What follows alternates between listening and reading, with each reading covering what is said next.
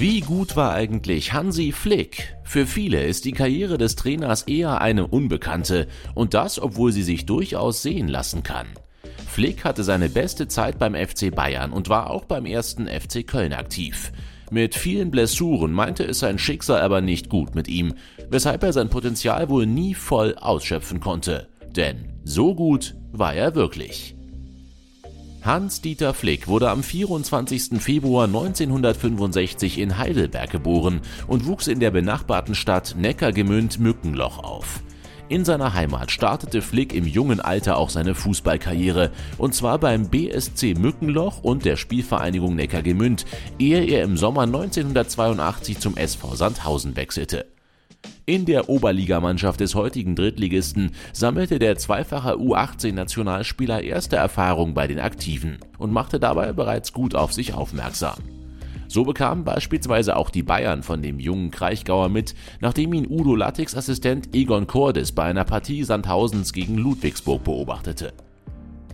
Dann sollte es ganz schnell gehen. Einen Tag später unterzeichnete der 20-Jährige einen Lizenzspielervertrag beim Rekordmeister und tauschte den Rhein und den Neckar gegen die Isar. Der SV Sandhausen bekam für den Transfer ein Ablösespiel, was wenige Wochen nach dem Transfer vor 5500 Zuschauern stattfand. Am 20.11.1985 gab er dann für die Bayern sein Bundesligadebüt beim 2:1 Sieg gegen Bayer Leverkusen. An der Seite von Mitspielern wie Lothar Matthäus oder auch Klaus Augenthaler besetzte er in seiner ersten Saison eine Art Allrounder-Rolle. Flick spielte sowohl im rechten Mittelfeld als auch auf der Rechts- und Innenverteidigerposition. Am Ende der Spielzeit standen für ihn 479 Minuten in sieben Spielen in Liga und Pokal zu Buche und er feierte mit dem FC Bayern den Gewinn beider Wettbewerbe. Den Ligatitel konnten die Bayern in der Saison 1986-87 verteidigen und auch Flick hatte mit 19 Spielen und einem Treffer einen größeren Anteil am Erfolg als noch in der Vorsaison. Im Pokal enttäuschten die Münchner und schieden im Achtelfinale mit 3 zu 0 gegen Fortuna Düsseldorf aus. Dafür lief es im Europapokal der Landesmeister umso besser, wo man sogar ins Finale gegen Porto einzog. Auch Hansi Flick stand in diesem Spiel auf dem Feld, wurde aber nach 82 Minuten ausgewechselt und konnte die 1:2 Niederlage der Münchner nicht verhindern. Für ihn persönlich sollte das Folgejahr noch besser werden. Der 23-Jährige kam wettbewerbsübergreifend auf 39 Spiele und gehörte mittlerweile zum Stamm der Bayern-Mannschaft. Flick kam dabei weiterhin als Allrounder zum Einsatz, bevorzugt aber im rechten Mittelfeld. Tafelsilber sollte es für ihn in der Saison aber weniger geben. Den einzigen Titel, den das Team von Trainer Jupp Heynckes gewann, war der Supercup. In der Bundesliga schloss man die Spielzeit auf Rang 2 hinter Werder Bremen ab, schied im Pokal Viertelfinale gegen den HSV aus und auch im Landesmeisterpokal war im Viertelfinale gegen Real Madrid Schluss. Auch in seinem vierten Jahr war Flick weiterhin gesetzt, mittlerweile vermehrt im zentralen Mittelfeld. Mit zwei Toren und zwei Assists spielte er zahlenmäßig seine beste Saison und hatte Anteil daran, die Bayern wieder zurück auf den Thron Deutschlands zu hieven. Über die Meisterschaft hinaus war für die Münchner aber auch in dieser Saison nichts drin. Das gleiche gilt auch für seine letzte Saison im Freistaat. Zwar gewann Flick seine vierte deutsche Meisterschaft, in allen anderen Wettbewerben war jedoch früher Schluss. Etwa im Pokal-Achtelfinale gegen Stuttgart, im Halbfinale des Landesmeisterpokals gegen Milan oder auch im Supercup, wo man im Endspiel Borussia Dortmund unterlag.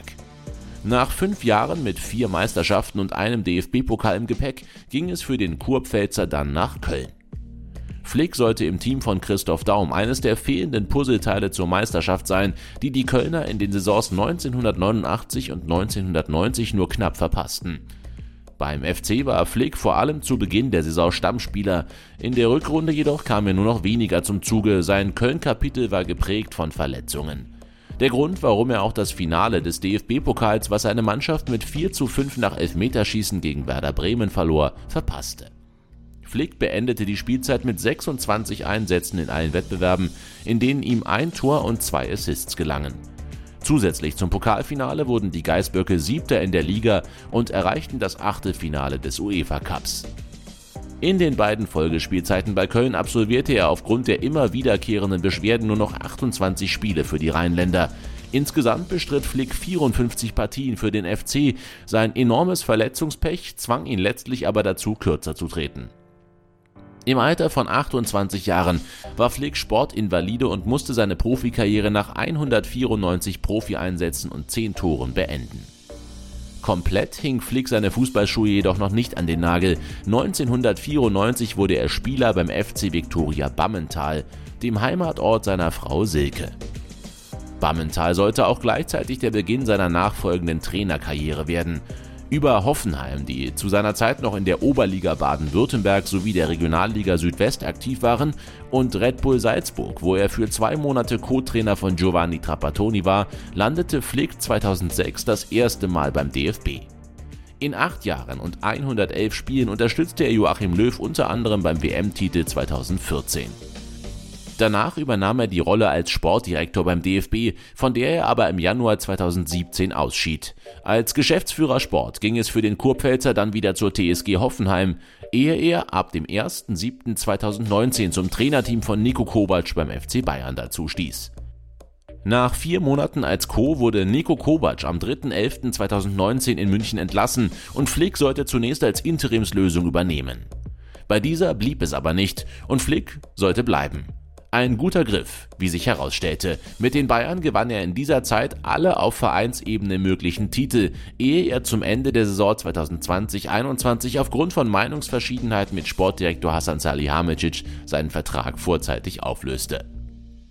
Am 1. August 2021 übernahm Flick dann das Amt des Bundestrainers und beerbte seinen früheren Kollegen Joachim Löw nach 15 Jahren als Coach der Nationalmannschaft.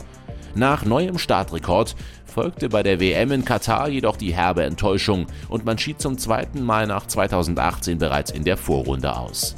Trotz des Vorrundenausscheidens wurde Flick weiterhin das Vertrauen ausgesprochen. Nachdem das erste Spiel nach der WM im März 2023 gegen Peru auch gewonnen wurde, folgten fünf sieglose Spiele in Folge, bei denen man viermal unterlag.